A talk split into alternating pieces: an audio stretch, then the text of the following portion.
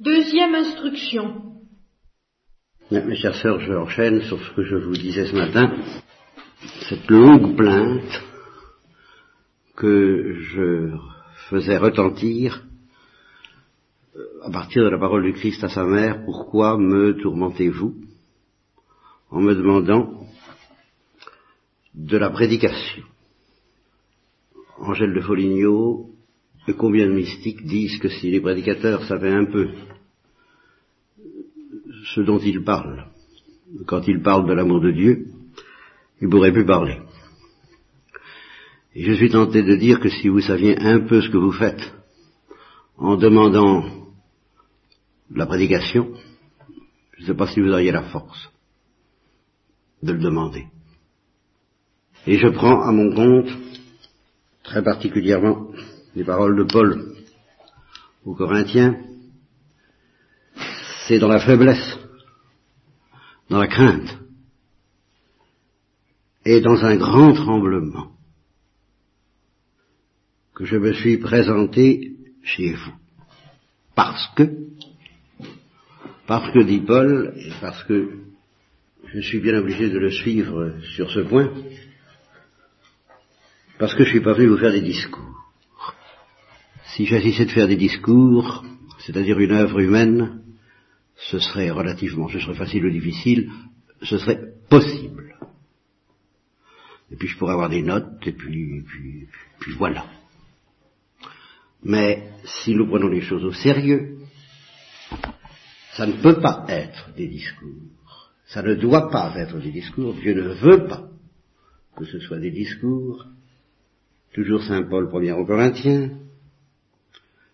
Le monde avec sa sagesse, n'ayant pas connu Dieu dans la sagesse de Dieu, il a plu à Dieu de sauver les croyants par la folie de la prédication. Voilà tout simplement ce que vous me demandez. Alors, je suis tenté de vous dire, comme le Christ aux apôtres, vous ne savez pas ce que vous demandez. Suis-je prêt, moi, à vous donner la folie de la prédication? Êtes-vous prête, vous, à recevoir la même folie? Comme le dit encore Paul, toujours dans ce petit coin de, de, d'épître aux Corinthiens que nous allons un peu farfouiller, si vous me permettez.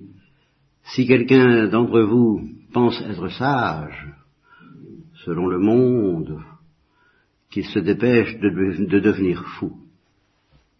Alors si je vous prends au sérieux, c'est là-dessus que vous comptez. C'est-à-dire que vous entendez bien que je sois fou.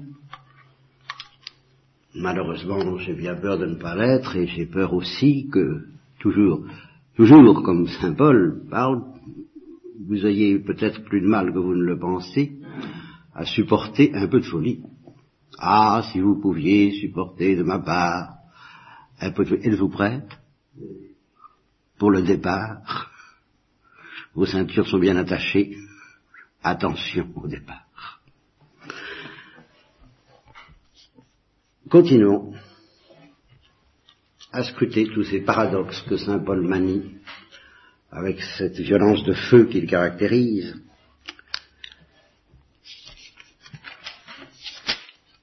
Je m'arrêterai plus longtemps sur cette parole qui, qui est un peu dans le même style. Si quelqu'un croit savoir quelque chose, Je vous ai dit que je ne comprenais plus rien à la parole de Dieu. Je ne comprenais rien à la parole de Dieu. Eh bien, si quelqu'un croit comprendre quelque chose à la parole de Dieu, il ne sait même pas ce que c'est que de savoir. C'est-à-dire, il ne sait même pas de quelle façon il faut savoir. Il ne sait même pas de quelle façon il faut connaître et recevoir la parole de Dieu. Et alors à Saint Paul ajoute ceci, mais si quelqu'un aime Dieu, il est connu de Dieu. On est tenté de penser que c'est une pirouette par laquelle il s'éloigne de son sujet. Il dit, si quelqu'un croit savoir quelque chose, il ne sait même pas de quelle façon il faut savoir, et on s'attend à ce qu'il explique de quelle façon il faut savoir. Et il dit, mais si quelqu'un aime Dieu, ah bon, il va pouvoir ça. Eh bien, il est connu de Dieu.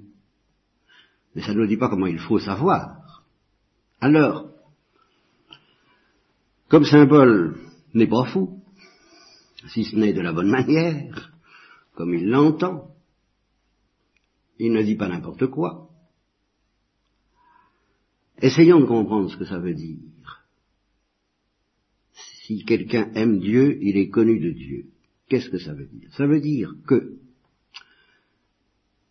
dans son être, parce qu'il aime Dieu, se trouve inscrit déjà tout ce que Dieu aurait envie de dire et Dieu le voit. Il voit inscrit dans son être, Dieu le connaît comme ayant déjà dans son cœur tout ce que Dieu voudrait dire, selon la parole du Christ à je ne sais plus qui, peut-être Catherine Emmerich, tout est écrit dans le cœur de ceux qui croient, qui espèrent et qui aiment. Alors ceux-là, ils savent tout sans avoir rien appris, comme M. Jourdain, mais pour de toute autre raison. Ils sont connus de Dieu comme sachant tout, avant de rien savoir, parce qu'ils sont connus comme enfants du Père, comme ayant en eux l'amour, la soif et, comme nous le verrons, le tourment de ce que Dieu voudrait dire. Et alors, du fait qu'ils sont connus de Dieu, s'applique à eux la parole du Christ. Je connais mes brebis. Ça se ramène, ça s'arrange très bien quand même. Si quelqu'un croit savoir quelque chose, il ne sait même pas de quelle façon il faut savoir, mais si quelqu'un aime Dieu, Dieu le connaît, Jésus le connaît, je connais mes brebis. C'est une brebis de Dieu. Je connais mes brebis et mes brebis me connaissent. Et sitôt que j'ouvrirai la bouche, qu'est-ce qui va se passer? Sitôt que j'ouvrirai la bouche, moi, Dieu, de quelque façon que ce soit, avec ou sans intermédiaire, avec ou sans prédicateur, ou ange, ou prophète, ou tout ce que vous voudrez, ou dans le livre, ou, euh, euh, dans un murmure euh, du Saint-Esprit, dès que j'ouvrirai la bouche, je ferai comme le prince de la Belle au bois dormant. J'éveillerai ce que ma brebis est, et elle se sentira appelée par son nom. Elle entendra la parole comme l'appelant par son nom, parce qu'elle sait déjà tout. Alors, il est bon de parler à ceux et à celles qui savent déjà tout. Parce qu'elles sont déjà, au fond de leur être, ce, nom qu'elles reconnaissent c'est une reconnaissance, c'est une annonciation, c'est un éveil de ce qu'elles sont, et leur cœur, tressaille comme celui des disciples d'Emmaüs, parce qu'elles se sentent appelées par leur nom dès que la parole de Dieu retentit, parce qu'elles ont déjà la parole de Dieu au fond de leur cœur, sans le savoir. Ce lieu est redoutable. C'était la maison de Dieu, il était là, et je ne le savais pas, il était au fond de mon cœur, et je ne le savais pas, mais maintenant que tu as parlé, dit le nuque à Philippe, parce que justement quand Philippe a parlé, le cœur de l'eunuque est devenu brûlant, parce que immédiatement Philippe il a récité sa leçon. Le mystère de la prédication, ça peut consister à réciter sa leçon, tout bêtement. Seulement il l'a récité avec son cœur brûlant, lui, Philippe, et le cœur de l'Éthiopien est devenu brûlant, parce que cette parole l'a immédiatement appelé par son nom, est tellement brûlante qu'il a dit baptise-moi tout de suite.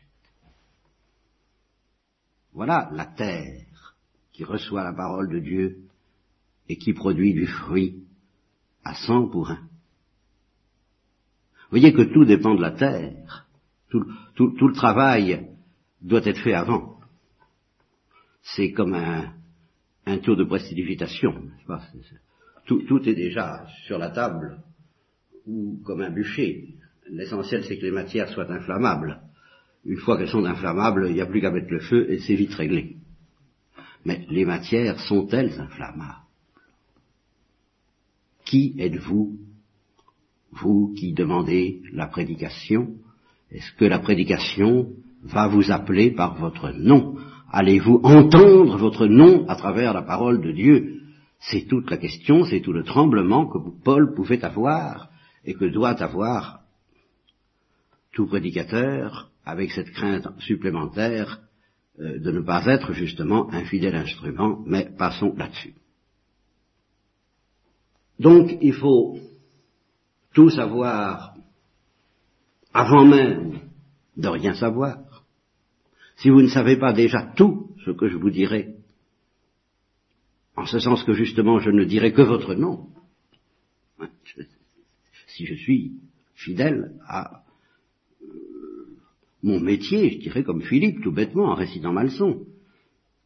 Si, si, si vous ne savez pas déjà, tout, si, si tout n'est pas déjà écrit dans votre cœur de ce que je dirais, c'est pas la peine que je parle. Et si c'est écrit dans votre cœur, alors il peut se passer des choses douloureuses. Car il y a le bon grain et il y a l'ivraie.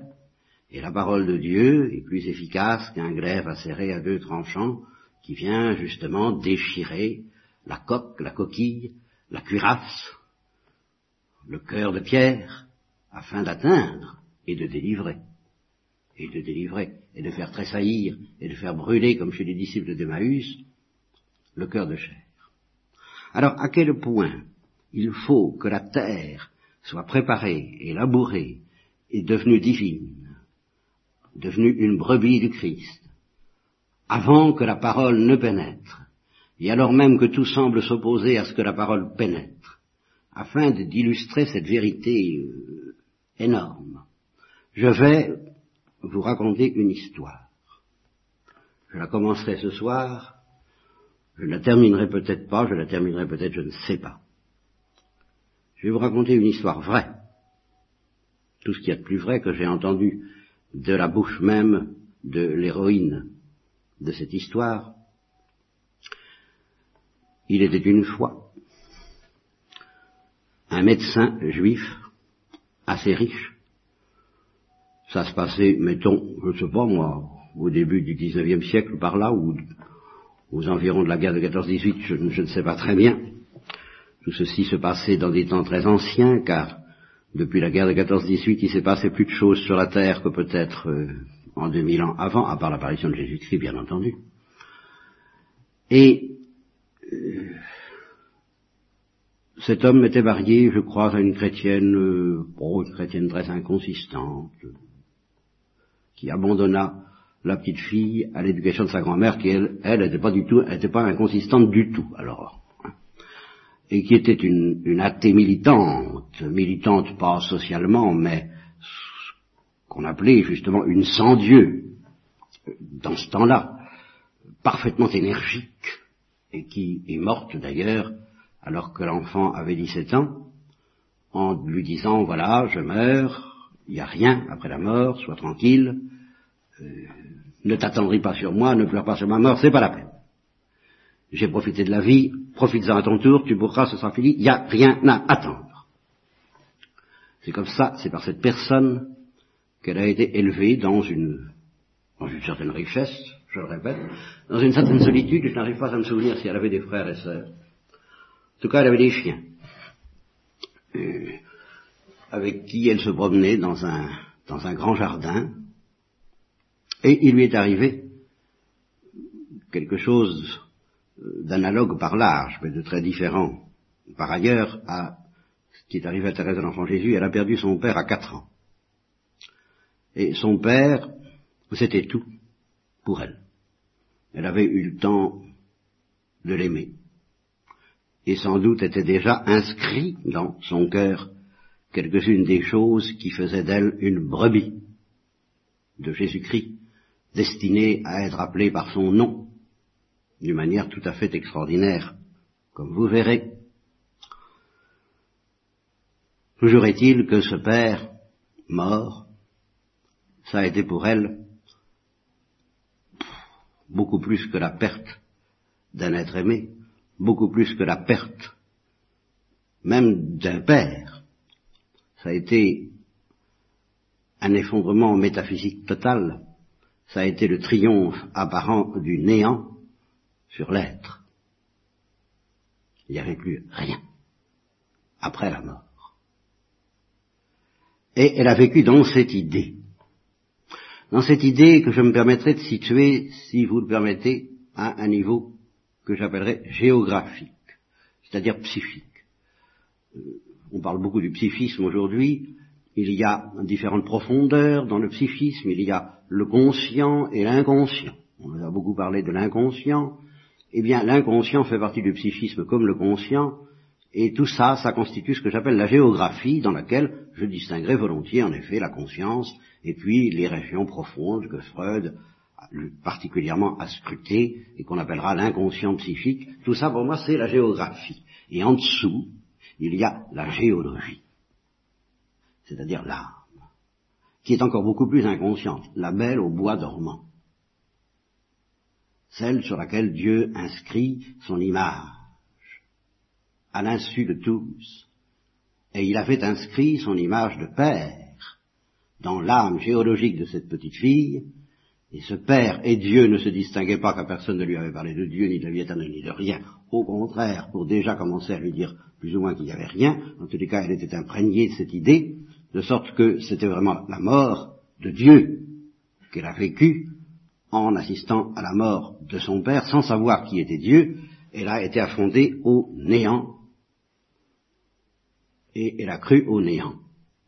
Au niveau géographique, alors que dans sa géologie, tout était écrit dans son cœur, elle savait déjà tout. Tout ce dont vous vivez. Elle le savait déjà dans sa géologie, et dans sa géographie, il n'y avait rien. Alors elle est entrée en désespoir, exactement comme on entre dans un monastère. Et tout de suite, eh bien, elle a, c'est elle-même qui a employé ces termes, m'a dit, je crois bien que à 5, 6, 7 ans, 8 ans, très vite, j'ai fait oraison, j'ai médité sur le néant, car je ne connaissais géographiquement, ça c'est moi qui le dis, je ne connaissais que cela. Et je me disais, la vie n'a aucun sens. Mais quel sens peut bien avoir la vie? Mais qu'est-ce que ça peut bien signifier? Et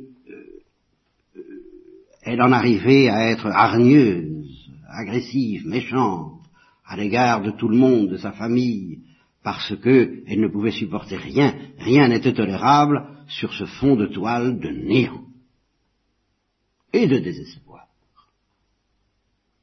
Et elle se promenait dans son jardin avec ses animaux, elle n'aimait même pas la nature, car la nature ne lui parlait pas de Dieu, la nature c'était géographique et la nature lui parlait de Dieu géologiquement, mais elle ne le savait pas.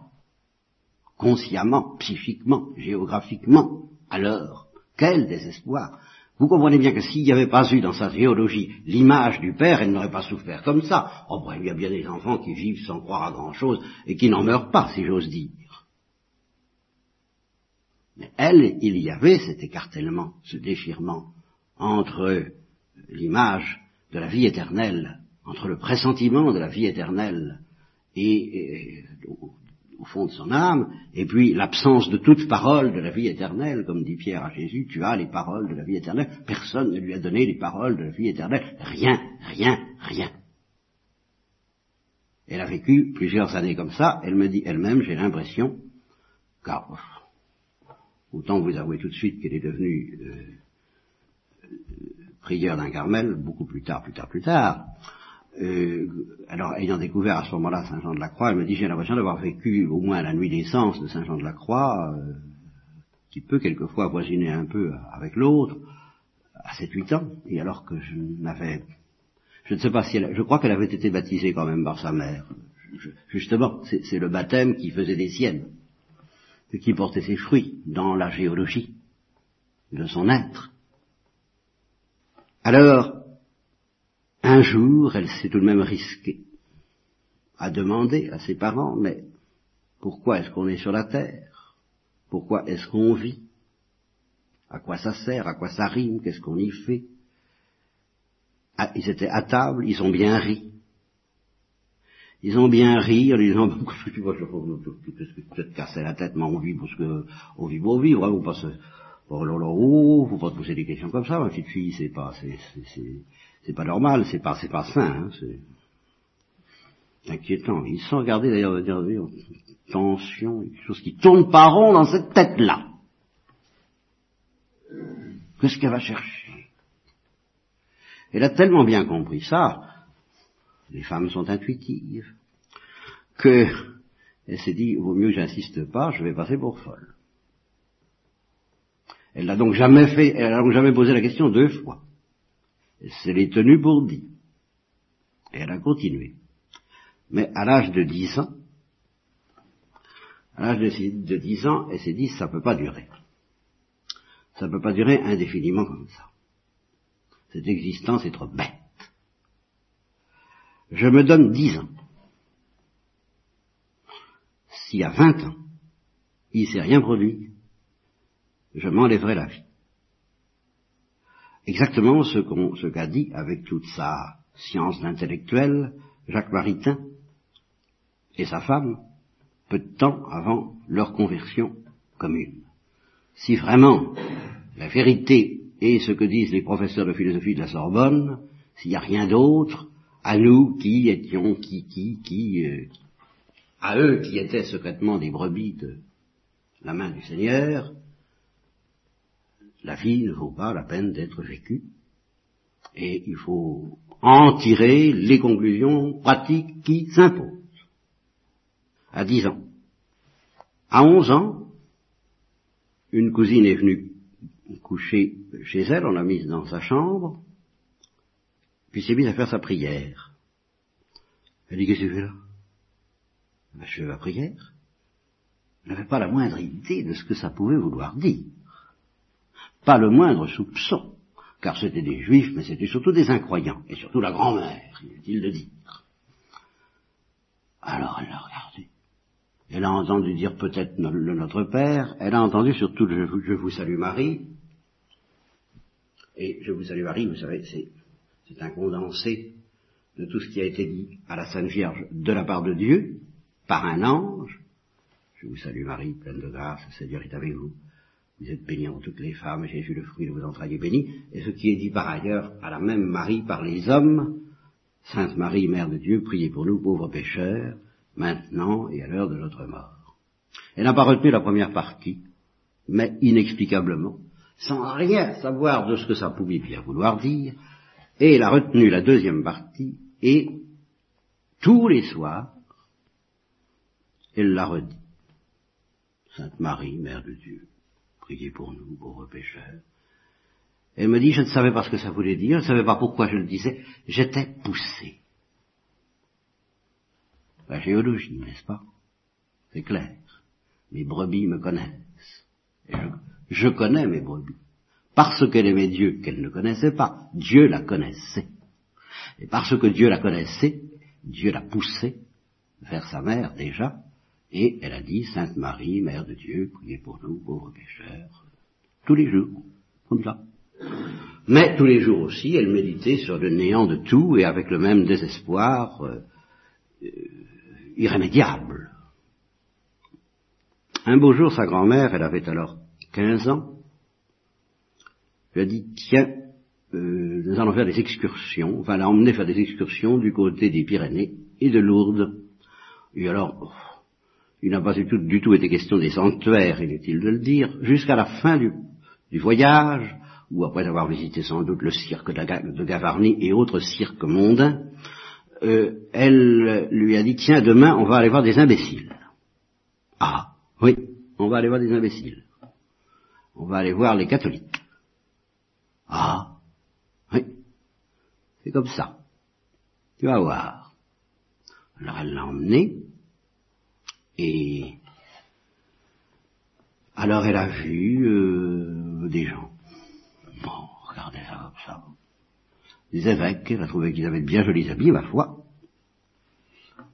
Et puis, elle a vu le chemin de croix, l'énorme chemin de croix de Lourdes, qui est très expressionniste, comme on dirait aujourd'hui, très en relief, très réaliste, hyper réaliste.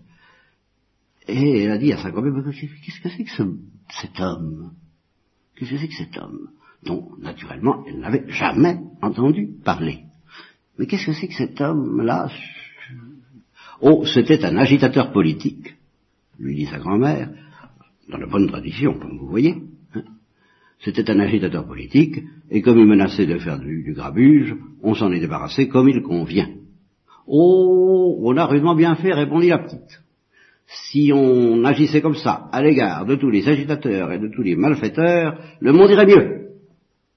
Voilà, m'a-t-elle dit, comment je parlais de mon sauveur la veille du jour où j'allais le reconnaître.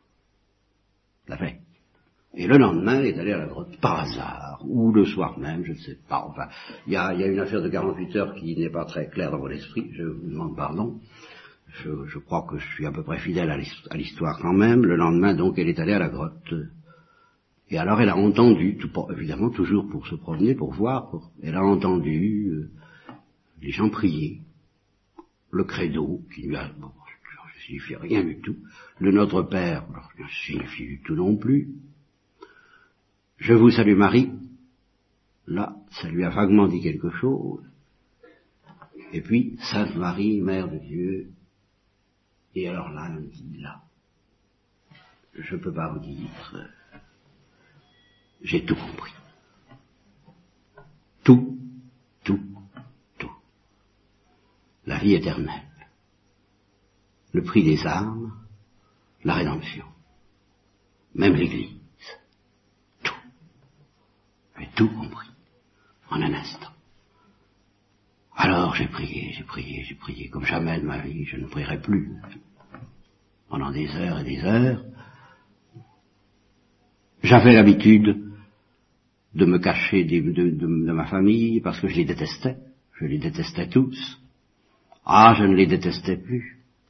Mais euh, en rentrant, je me suis caché bien vite, comme j'en avais l'habitude, en prétextant plus ou moins un mal de tête. Et puis, j'ai pensé à mon trésor. Je savais tout. Bien, je vais vous demander la permission de vous laisser là-dessus. Je vous raconterai plus ou moins à la fin de l'histoire, qui est déjà terminée. On pourra comparer ça avec André Frossard, qui apparemment ne se posait pas tellement de questions, mais qui géologiquement avait faim et soif, sans quoi il n'aurait pas été appelé par son nom avec tous ceux qui, comme Paul Claudel, ont tout compris d'un coup, ou Alphonse de Ratisbonne, ou tant d'autres. Je voudrais que nous retenions de cela ceci, c'est que justement la parole de Dieu, parole de Dieu, il faut qu'elle existe d'abord en nous, avant de retentir au dehors, afin qu'il y ait cet accord qui prend des... Là, c'est une éruption volcanique, je, parle de géologie, mais justement, parce que c'est ça qui se passe quand, dans l'éruption d'un volcan. La pression géologique de cet amour de Dieu qu'il y avait en elle et qui faisait qu'elle était la brebis de Jésus qui la connaissait, cette pression est devenue tellement forte qu'au moindre déclic du Sainte Marie Mère de Dieu, la géologie a explosé et a envahi la géographie. La lave s'est répandue dans tout son psychisme qui jusqu'à présent restait à la porte, n'était pas irrigué, était desséché de désespoir. le désespoir n'était que psychique. Dans l'âme, il, il y, avait, une immense confiance. Car quand elle a dit, si dans dix ans il se passe rien, je me tuerai, elle savait qu'il se passerait quelque chose. Elle le savait, au fond intuitif de sa géologie. Et j'ai connu, ça m'est arrivé de connaître d'autres cas une autre fille qui s'était donné un délai de deux ans pour se tuer, et au bout d'un an, la même chose est arrivée. Si la parole de Dieu n'existe pas dans nos cœurs sous forme de question, nous ne pouvons pas l'entendre. Et c'est là-dessus que je voudrais revenir demain. C'est que euh, je te loue, ô Père, d'avoir caché ces choses à tous ceux qui prétendent savoir quelque chose. Si quelqu'un croit être sage, qu'il devienne fou, c'est-à-dire pauvre, et de les avoir révélés aux petits, c'est-à-dire à ceux qui interrogent, qui interrogent dans l'anxiété, dans, le tremblement, dans, dans, la douleur et dans la confiance inconsciente de leur cœur. Ceux qui désespèrent apparemment, et qui désespèrent d'autant plus violemment et spectaculairement qu'ils sont soulevés par une espérance secrète. Et c'est cette espérance secrète qui leur fait le plus mal, parce qu'elle demande à sortir, elle demande à crever la roche de ce psychisme qui a peut-être été contaminé par des doctrines matérialistes et athées, comme c'était le cas pour cette petite fille, et comme c'est le cas pour tant de jeunes, nous le savons très bien aujourd'hui, quelle confiance vous devez avoir pour eux, si leur géologie est bonne, et ça dépend de vous. Mais alors ils souffriront. Eh bien, souffrez avec eux les douleurs de l'enfantement, comme dit encore Saint Paul.